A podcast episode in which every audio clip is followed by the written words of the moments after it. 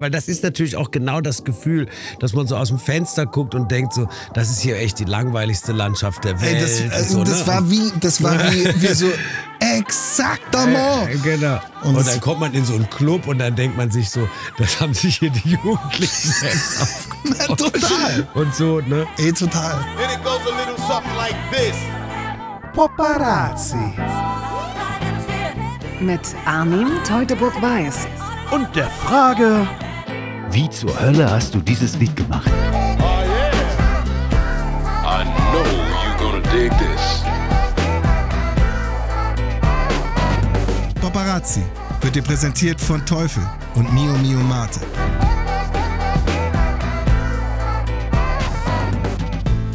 Heute mit Dirk von Lozo von Tokotronic, Let There Be Rock.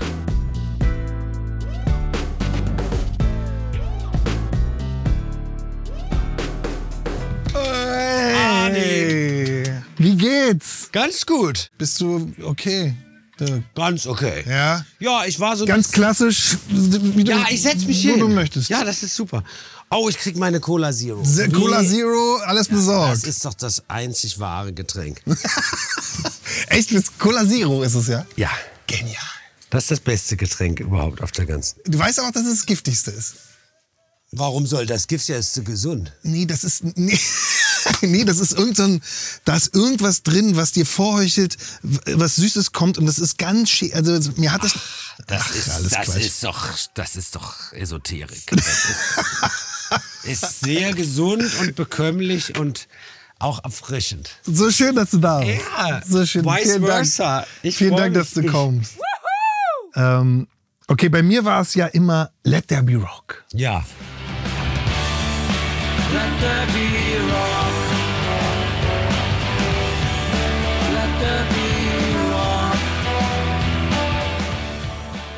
Das ist ja 1999 erschienen. Das weiß ich noch. Und ich, Ja. ich erzähle dir auf jeden Fall auch noch meine Geschichte zu dem Lied. Ja, ich Aber bitte mich- darum. Aber, ich, aber mich interessiert natürlich, vielleicht kannst du anfangen. Äh, wo wart ihr da? Das wievielte Album war es? Und wo, wo, kam, wo wart ihr da als Band? Wie wie hast du das in Erinnerung? Also, das war das fünfte Album. Mhm. Wir hatten davor vier Alben gemacht. Digital ist besser. Nach der verlorenen Zeit ist eher so ein Hybrid, so eine Art Mini-Album. Das hatte für unsere Verhältnisse wenig Stücke, nur zehn.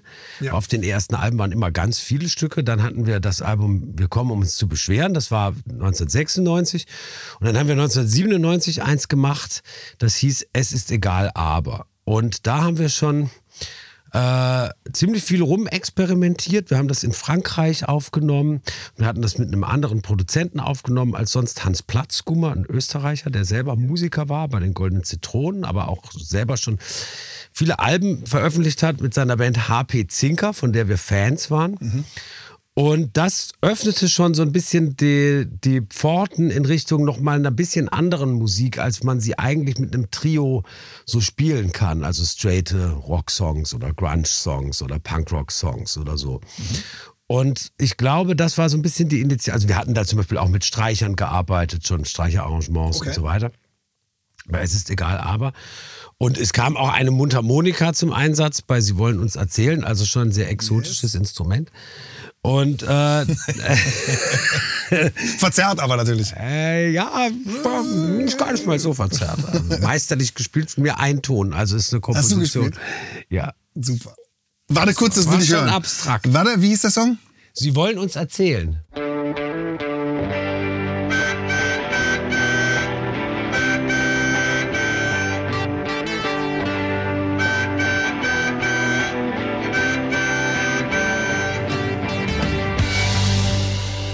Und von da aus ging es dann eben so, äh, naja, dann fragte man sich so, wie soll das jetzt noch wieder so weitergehen, wie man sich das immer fragt nach einem Album. Und ähm, irgendwie hatten wir das Gefühl, äh, wir müssen ein Album machen, das, das unseren Stil noch weiter auffächert, äh, hin in, in in so ein paar Bereiche, die wir vorher noch nicht, die wir vorher noch nicht so bespielt haben. Ähm, zum einen so eine gewisse Schwere, so eine Heaviness, dachten wir, und zum anderen was, was dem Rock so abschwört so. Und das waren waren alles so Ideen, die so ein bisschen im, im, im Kopf rumschwirrten. Und ich hatte dann eben angefangen, Songs zu sammeln. Auch schon wieder eine ganze Menge. Und, ähm, und Let There Be Rock war eben einer Entstehen die- davon. entstehen ja, die- genau. Also so- war das, genau. Okay, und dann haben wir die, das Album. die Songs waren, gesch waren geschrieben für dem Album. Man hat äh, einen neuen Produzenten gefunden äh, zu, dem, zu dem Album. Nee, das Album hat dann wieder unser alter Produzent Carol von Rautenkranz produziert. Okay. In Hamburg? Nee, auch in Frankreich. In Frankreich? genau, in Frankreich in so einem tollen Studio in der Nähe von Angers. Das heißt Black Box. Das gibt es immer noch und Mhm. das macht ein äh, toller Engineer, der heißt Peter Daimel. Und das, äh, das Studio wurde äh, zusammen so, das wurde so in unter Regie von Steve Albini und so aufgebaut. Äh, also das war so nach diesen akustischen Prinzipien. Und Mhm. das war ähm, genau das richtige Studio für diese Art von Musik, die wir machen Und ihr wollten. wart äh, noch ein Trio. Rick war noch nicht bei euch? Das ist so, genau. Okay. Und äh, wie, also du, du kommst zur Band mit den geschriebenen Songs und den Chords und guckt, wie ihr die zu dritt spielen könnt? Ja, zu der Zeit noch nicht ähm, recorded, Mhm. weil äh, es gab schon Computer, aber es gab, glaube ich, noch keine Ja. solche GarageBand-Programme. Hast du das für so. dich festgehalten damals so? Gar nicht. Ich habe mir das einfach gemerkt. Und dann haben wir es eigentlich immer gleich gleich eingeübt oder so und haben es dann so zusammen arrangiert Mhm. So und diskutiert so, und okay, arrangiert. so, genau. findest gut und okay, Ja, stimmt. genau, genau. Und aber wir haben es eigentlich nie aufgenommen oder so, weil es einfach diese Möglichkeiten gar nicht gab. Äh, und dann sucht ihr zusammen nach einem Gefühl, so wie man das dann spielt. Und das, manchmal ist das ja ganz anders, als man es denkt. Und dann plötzlich spielt der Drummer einen anderen Groove. Und dann so, ah ja, so geht's ja auch. Also da ist so eine Findung als Band, ne? Oder Ja. da, so, da sucht man das dann. Genau, und weil unsere Songs auch nie so wahnsinnig kompliziert waren und auch rhythmisch nicht so ausgefuchst, das ist ja ein offenes Geheimnis, weil es auch einfach was war, was mich nie so interessiert hat. Und auch die nicht, nicht so groove bestimmt waren und so, Ja. was, was, was ich sehr schade finde, weil ich persönlich sehr gerne Musik mit einem äh, guten Groove höre oder so. Aber damals zu der Zeit war das eben so, was Groove, was soll das sein? Äh, das war ein ganz toller Eindruck von euch. Dass das, das ist gar nicht so wichtig. Es geht um was anderes hier. Genau. Und deshalb war das eigentlich in den meisten Fällen ziemlich klar, wie Ja. man sowas dann zu dritt als Trio arrangieren will. Okay. So, und das haben wir dann eben so zu dritt so ausgefuchst und dann, dann kam Carol, unser Produzent, dann auch vielleicht ein, zwei Mal in den Proberaum, hat dann auch noch mal was dazu gesagt und dann sind, haben, wir, haben wir unseren ganzen Sack und Pack in so einen VW-Bus geschmissen und sind dann nach Frankreich runtergefahren. Mit viel Bier im Gepäck und Genial. naja, wie man das, natürlich. Also ich, das kenne ich sehr gut.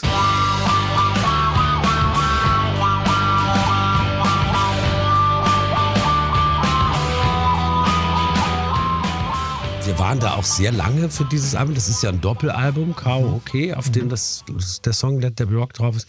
Und das war schon eine Grenzerfahrung. Also wir waren da bestimmt, weiß ich nicht, vier Wochen oder so. Ich Ja, weiß es wow. gar nicht so genau. Wir waren da sehr, sehr lange. Es waren, sind da Auch 17 mit Absicht so, das war schon so, ey, wir fahren da einen Monat hin und nehmen all diese Songs auf. Ja, ja, es waren lange Songs und wir haben auch lange dafür gebraucht. Wir waren ja einfach keine so tollen Musiker. Das hat einfach, wir mussten echt viel, viel daran rumflicken und bis wir das alles, und wir waren natürlich auch nicht super geprobt im Studio. Also Ja. wir kannten, konnten die Songs so und dann so, wir hatten die eben so gerade mal eben so zusammengeschustert. Und das, habt, ihr, habt ihr das immer so in so einem Dreieck aufgenommen? Also das, das, oder wie habt ihr das gemacht? Das Studio da war sehr spezifisch in der Dreieck meine ich mit, also Live-Aufnahme, Drums spielen und der Bass Ja, wir haben das schon live aufgenommen, aber da, die Drums waren in so einem hohen kaminartigen Raum hinter einer Glastür. Das war eben dieses äh, Steve Albini-mäßige, Mhm. Äh, dass die Drums so mächtig sind Ja. und rockig. Und dann war ähm, Jan und ich in einem Raum und wir waren dann doch relativ weit entfernt. Also wir haben schon mit Kopfhörern gespielt, weil wir er war in der einen Ecke des Raums und ich in der anderen, wenn ich das so richtig erinnere. Und das Studio war eben besonders, weil es gab irre viele alte Verstärker und irre viele alte Boxen und so. Also das war schon damals so ein bisschen auf Vintage ausgerichtet. Und es hatte ein unfassbar tolles Mischpult, so ein Motown-Mischpult, ein altes. Wow.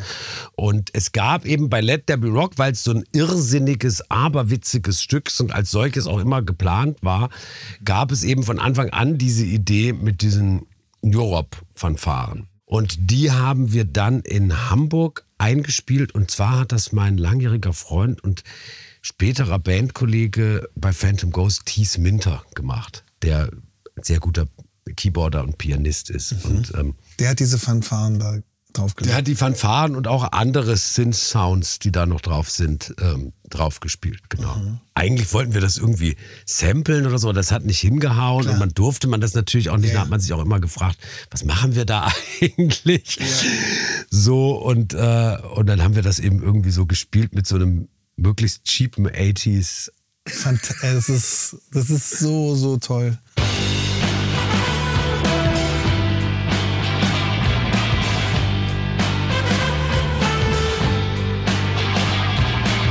Hast du lange an dem Text gefeilt so, oder war das einer der Texte? Wie lange, wie ist das die Textarbeit bei dir? Das würde mich noch interessieren. Nee, ich feile eigentlich nie so wahnsinnig lange an den Texten, ehrlich gesagt. Das, wenn das passiert, passiert das ziemlich schnell. Und dann passiert das so ein bisschen wie eine Epiphanie oder eine Erleuchtung. Also man hat das irgendwie so und dann, und dann im Nachgang gibt's dann schon immer oft, gibt's dann immer mal Veränderungen und so. Aber das Hauptding äh, ähm, passiert eigentlich innerhalb von einer halben Stunde oder, oder einer Viertelstunde oder so. Also das ist schon so ein bisschen geistesblitzmäßig. Und das ist eigentlich damals wie heute so. Wir haben gehalten in der langweiligsten Landschaft der Welt. Wir haben uns unterhalten und festgestellt, dass es uns hier gefällt. Und bei Let There Be Rock war es so, das war natürlich eh ein sehr spielerischer Ansatz, weil das Stück hat sowas von einem Folksong oder ein, Voll. oder ein Kirchenlied oder irgendwie sowas. Ne? Also es hat sowas wie, was man auch im Chor singen könnte oder in. im- Total. Da ja der Titel eh schon feststand, also es war eigentlich ein bisschen wie Konzeptkunst. Es ging darum, dass man einen Song macht mit einem Titel, den es schon gibt und Exakt. mit einem Titel von einem ganz bekannten Rocksong, eben von ACDC, Let There Be Rock. Und gerade von uns als Band, die wir mit Rock eben nicht so viel zu tun haben und eher so einen Post-Rock-Ansatz zu der Zeit hatten. Also das war schon Ironie. Ey, wisst ihr, wo ich da war, als das rauskam?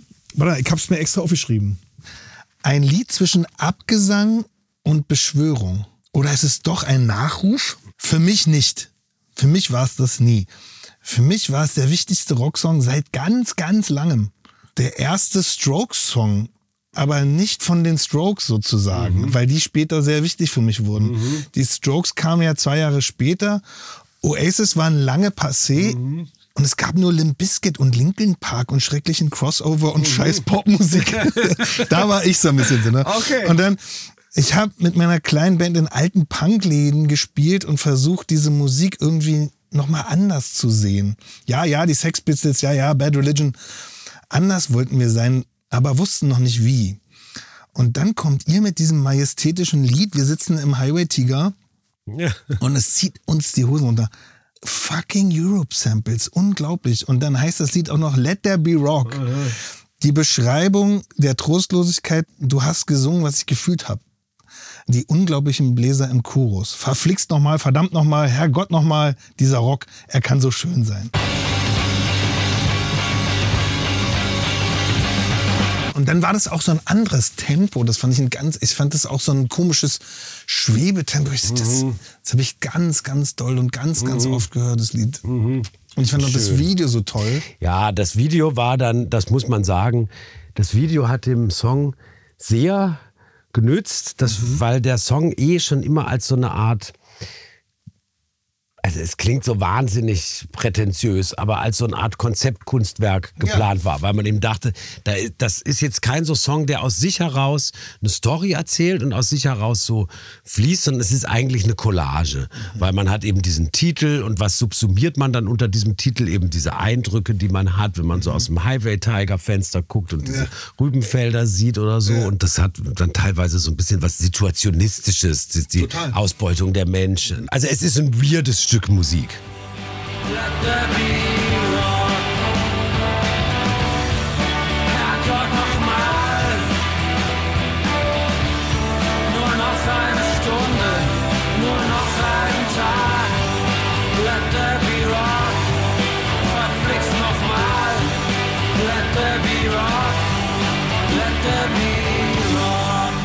kam in der Zeit von außen jemand auf euch zu und sagt, so, das solltet ihr rausbringen? Weil bei dem Doppelalbum sind ja unglaublich viele Songs. Wie, wie, wie findet sich, oder war das von euch so, Das da ist die Single. Ich glaube, das war immer, uns war das immer klar, dass das eine Single ist. Und wir haben es auch ein bisschen als Single geschrieben. Und ich erinnere mich auch, dass wir auch an dem Konzept, also wir haben das Lied auch deshalb so abstrus gemacht, weil wir eigentlich eine Single schreiben wollten. Weil wir das Konzept Single gut fanden, was uns eigentlich nie so interessiert hat. Aber plötzlich, dachten, wie könnte man das gut machen? Und der Haupteinfluss war das Lied Brimful of Asha von Corner Shop. Oh ja, genau. Äh, Brim full of Asher on the 45. Da, da. Also, mega Song. Ja, und wo wir dachten, das ist mal eine super Single und das ist auch so ähm, konzeptuell nachvollziehbar, weil es wirklich die, immer nur dieselben drei Akkorde hat. fantastisch. Und deshalb war uns, war uns eigentlich klar, also das war immer Teil unserer Arbeit. dass Das ist wir die Single. Ja, also jetzt an diese diesem Pop-Arbeit, das hat immer, da- und genauso auch Covergestaltung und Images, das war uns von Anfang an äh, wichtig als Band und eigentlich am Anfang auch wichtiger als die Musik selbst. Wie man vielleicht hören kann. Love it! ja, das, ja, das ist aber auch verdammt nochmal unglaublich wichtig. So. Und hat die Single funktioniert? Es war jedenfalls bis dato unsere erfolgreichste Platte und man Ja. merkte, es kommt noch mal in eine andere, ein bisschen in ein anderes äh, Level und es gab dann auch einen Charts-Einstieg, glaube ich sogar Top 10 oder so, aber das weiß ich nicht mehr so genau. Und ich glaube schon, dass das noch ein bisschen, das Publikum noch ein bisschen generiert hat. Ich weiß aber auf jeden Fall, dass es keine ganz nur schöne Zeit war, weil die Konzerte zu diesem Album zu spielen waren sehr schwierig, weil wir gemerkt haben, wir haben uns einfach deutlich überschätzt als Trio. Das hat dann dazu geführt, dass Rick zu uns gekommen ist, um diese Synthesizer-Sachen zu machen. Und irgendwann haben wir festgestellt, dass er ein total toller Gitarrist ist. Ja, sehr eigen. Und dann hat sich das so, hat sich das so ergeben. Na, aber aus dieser ähm, eigentlich peinigenden Erfahrung, man steht da auf der Bühne und das Haus ist voll und man kann das, was man da reproduzieren will, nicht wirklich reproduzieren oder was die Leute erwarten könnten. Das war, äh, fand ich, fand ich schwierig. Aber, es ist, ist ein Anfängerfehler. Ja, und wie toll. Aber das ist, das kennen ganz viele. Gibt es einen Rocksong, an den du dich erinnerst, der dich bewegt hat? F- Aus der Jetztzeit in den letzten zwei Jahren, gab es da irgendwas, was dir, was dir gefallen hat? Oh, da gibt's immer wieder was. Ich vergesse es nur sehr schnell. Ich habe keine. Jetzt ganz spontan fällt mir einer ein von einer Band, die heißen Fountains DC oder so. Yes. Ist das? Und da gibt's einen Song, den habe ich gehört, den fand ich richtig, richtig gut. Der heißt Jackie Down the Line. Jackie Down the Line. Ja, das fand ich richtig gut. My friend Sally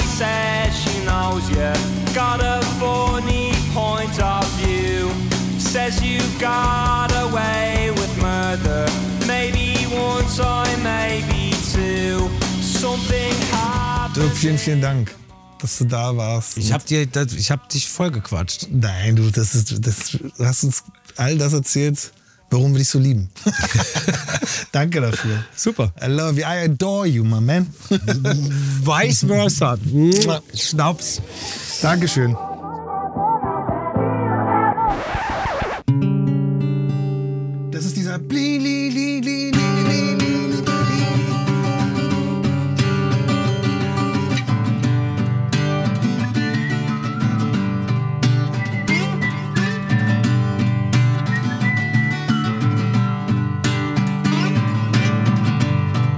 Wir haben gehalten in der langweiligsten Landschaft der Welt.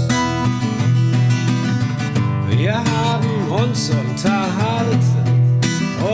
festgestellt, dass es uns hier gefällt. Die Ausbeutung des Menschen erreicht eine neue Qualität. Und wie man allerorten hört, wird die Gartenbaukunst hier noch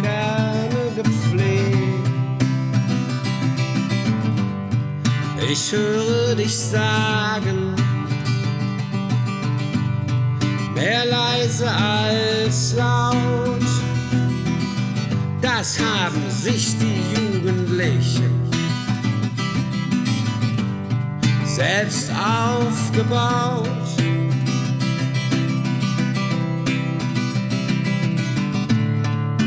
Let there be